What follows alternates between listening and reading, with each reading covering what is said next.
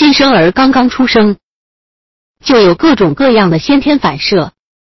因为这些先天反射，宝宝通常会不自主的活动自己的肢体，所以如果家长按照传统的育儿办法，给孩子裹上紧紧的蜡烛包，那么孩子的肢体被紧紧束缚起来，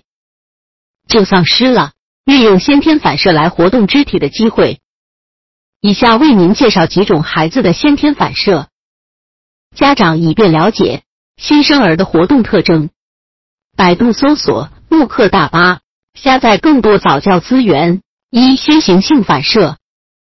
也叫做非对称性紧张性颈反射。这种反射的主要表现是，当孩子头扭向身体一侧的时候，手臂会自然打开。比如说，当孩子扭向身体的左侧，那么他的左侧的手臂就会自然的打开；当孩子的头扭向右侧的时候，他右边的手臂就会自然的打开。借助这样的先天反射，宝宝的肢体部位就可以无意识的移动。二、推移反射，也叫做即时反射。当家长把宝宝放置在平面上。让孩子爬着，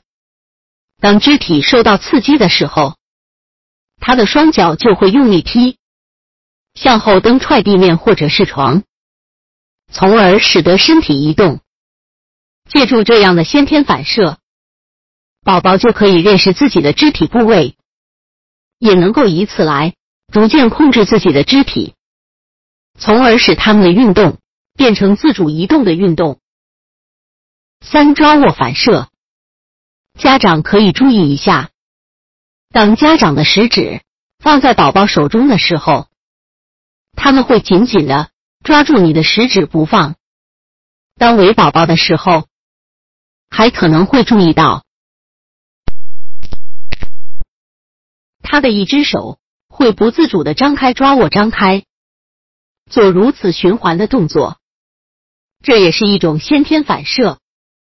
通过这样的运动，孩子就逐渐认识到自己的双手，从而也能够自主控制自己的双手了。总结：家长要知道，孩子的这些先天性反射都是非常重要的。家长注意这些反射，应该在孩子成长的过程中逐渐得到抑制，否则的话可能会影响孩子将来上学。